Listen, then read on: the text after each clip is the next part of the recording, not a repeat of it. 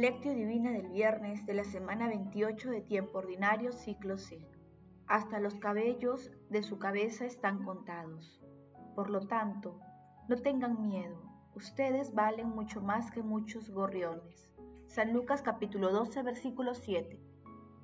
Oración inicial. Santo Espíritu de Dios, amor del Padre y del Hijo, ilumínanos con tus dones para que podamos comprender los tesoros de la sabiduría que Jesús nos quiere revelar en este día. Otórganos la gracia para meditar los misterios de la palabra y revélanos sus más íntimos secretos. Madre Santísima, intercede ante la Santísima Trinidad por nuestra petición. Ave María Purísima, sin pecado concebida. Paso 1. Lectura. Lectura del Santo Evangelio según San Lucas capítulo 12, versículo del 1 al 7. En aquel tiempo, miles y miles de personas se agolpaban hasta pisarse unos a otros. Jesús empezó a hablar, dirigiéndose primero a sus discípulos. Cuidado con la levadura de los fariseos, o sea, con su hipocresía. Nada hay cubierto que no llegue a descubrirse Nada hay de escondido que no llegue a saberse. Por eso, lo que digan de noche se repetirá a pleno día, y lo que digan al oído o en el sótano se pregonará desde la azotea.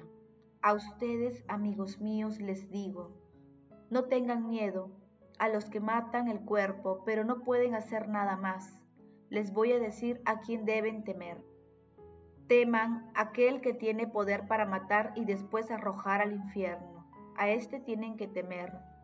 Se los digo yo. ¿No se venden cinco gorriones por dos céntimos? Pues, ni de uno solo de ellos se olvida Dios. Más aún, hasta los cabellos de su cabeza están contados. Por lo tanto, no tengan miedo. Ustedes valen mucho más que muchos gorriones. Palabra del Señor Gloria a ti, Señor Jesús. El Señor inspira disposición de simplicidad y rebustece el valor del alma, ya que la fe sola titubea. Él la fortifica con realidades humildes, porque si Dios no se olvida de las aves, ¿cómo podrá olvidarse de los hombres? Y si la majestad de Dios es tan grande y eterna que ni uno solo de los pájaros ni el número de los cabellos de nuestra cabeza no existe sin conocerlo Dios. Qué indigno resulta creer que este Señor, que atiende con solicitud a lo más pequeño, no se acuerde de los corazones de sus fieles o los desprecie. San Ambrosio. El pasaje evangélico de hoy está integrado por dos segmentos. El primero denominado Jesús contra la hipocresía, cuya esencia se encuentra también en Mateo capítulo 16, versículo 6 y en Marcos capítulo 8, versículo 15. El segundo segmento denominado Jesús exhorta al valor se ubica también en Mateo capítulo 10, versículo 28 al 31. Se encuentra luego de la controversia de Jesús con los fariseos y doctores de la ley que meditamos los días anteriores.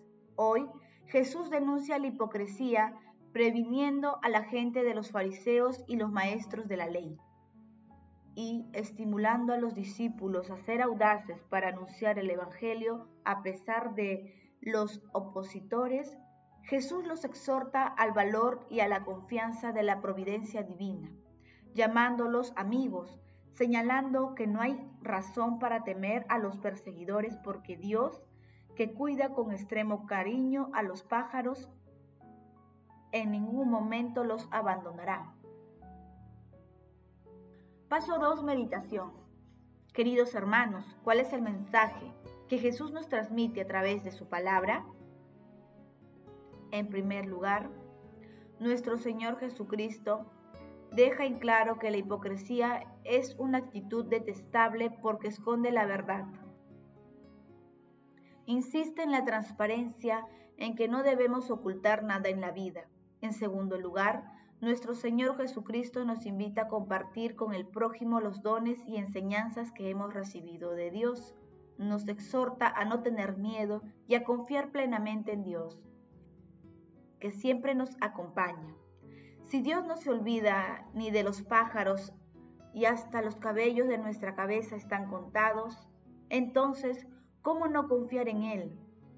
Busquemos pues de manera incesante el encuentro personal con nuestro Señor Jesucristo, que nos pone frente al horizonte infinito de la verdad, aquella que no coincide con nuestras verdades personales y las verdades del mundo. Seguir a la verdad y atestiguar continuamente es un ejercicio que nos libera del miedo a los hombres y que nos permite vivir como hijos libres en el amor providente de Dios Padre.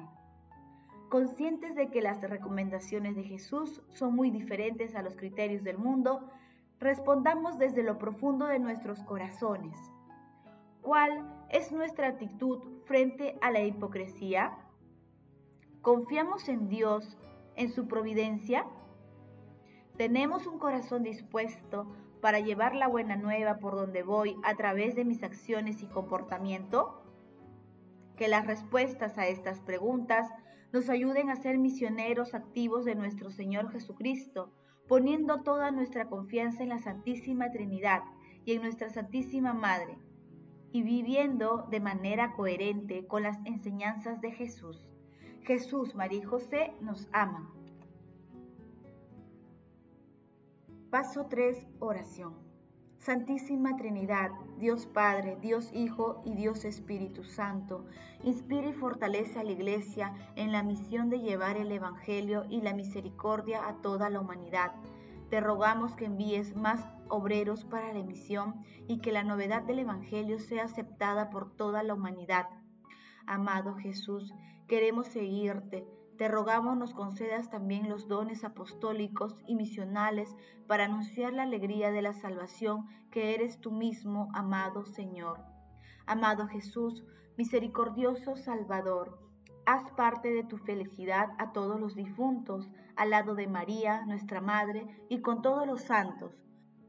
Te suplicamos también que los agonizantes puedan contemplar tu salvación Madre Santísima, Madre de la Divina Gracia, intercede ante la Santísima Trinidad por nuestra petición. Amén.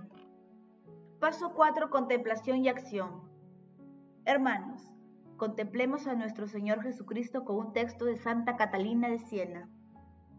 Dios me dijo, Nadie se escapa de mi mano porque yo soy el que soy, y vosotros no sois vosotros mismos, existís por mí soy el creador de todas las cosas que participan de mi ser y no del pecado que no es creación mía. Por tanto, el pecado es digno de ser amado. La criatura me ofende porque ama lo que tiene que amar, el pecado. Al hombre le es imposible de salir de mi ser, o bien permanece en mí guardando por mi misericordia Abre pues los ojos de tu inteligencia y mira mi mano, verás que digo la verdad. Entonces, al abrir los ojos del Espíritu para ofrecer al Padre que es tan grande, vi el universo entero enfermo, metido en la mano del Padre, y Dios dijo, Hija mía, mira ahora, y sé que nadie puede escapar de mi mano. Todos están cogidos por la justicia o por la misericordia porque todos me pertenecen, son creados por mí y los amo infinitamente. Sea lo que fuera su malicia, les haré misericordia a causa de mis siervos. Escucharé la petición que me presentas con amor y tanto dolor. Entonces mi alma embriagada y fuera de sí en un infinito ardor de amor sintió a la vez felicidad y dolor, feliz por la unión con Dios, gustando su gozo y la bondad sumergida en su misericordia y sufrimiento por ver ofendida una tan gran bondad. Queridos hermanos, como hijos de Dios Padre, asumamos el compromiso, obrar siempre en la verdad del Evangelio y perdir al cielo la gracia de confiar en la providencia divina el amor todo lo puede. Amemos, que el amor glorifica a Dios. Oración final. Gracias Señor Jesús porque tu palabra nos conduce por caminos de paz, amor y santidad. Espíritu Santo, Ilumínanos para que la palabra penetre a lo más profundo de nuestras almas y se convierta en acción. Dios glorioso, escucha nuestra oración. Bendito seas por los siglos de los siglos. Madre Santísima, intercede ante la Santísima Trinidad por nuestra petición. Amén.